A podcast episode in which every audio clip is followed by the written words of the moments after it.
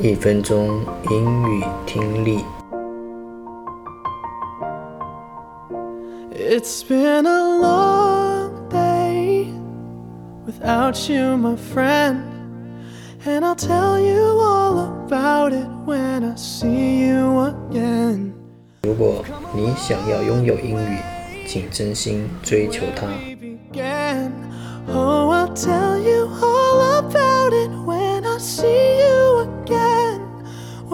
see you again. A Short History of Nearly Everything by Bill Bryson. Read by William Roberts. Introduction. Welcome and congratulations. I am delighted that you could make it. Getting here wasn't easy, I know. In fact, I suspect it was a little tougher than you realized. To begin with, for you to be here now, trillions of drifting atoms had somehow to assemble in an intricate and curiously obliging manner to create you.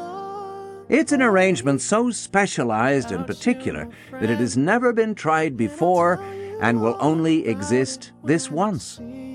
For the next many years, we hope, these tiny particles will uncomplainingly engage in all the billions of deft, cooperative efforts necessary to keep you intact and let you experience the supremely agreeable but generally underappreciated state known as existence.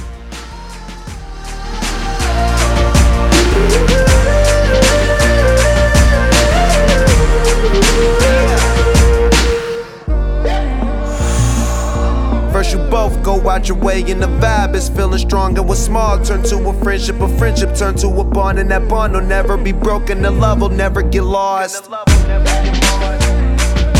And when brotherhood come first, then the line will never be crossed. Established it on our own when that line had to be drawn, and that line is what we reach. So remember me when I'm gone. How can we not talk about family when family's all that we got? Everything I went through, you were standing there by my side. Gon' be with me for the last Don't let the light guide your way. Yeah. Hold every memory as you go. And every road you take will always lead you home. Oh, oh, oh. it's been a long without you, my friend. And I'll tell you all about it when I see you again. We've come a long way from where we began.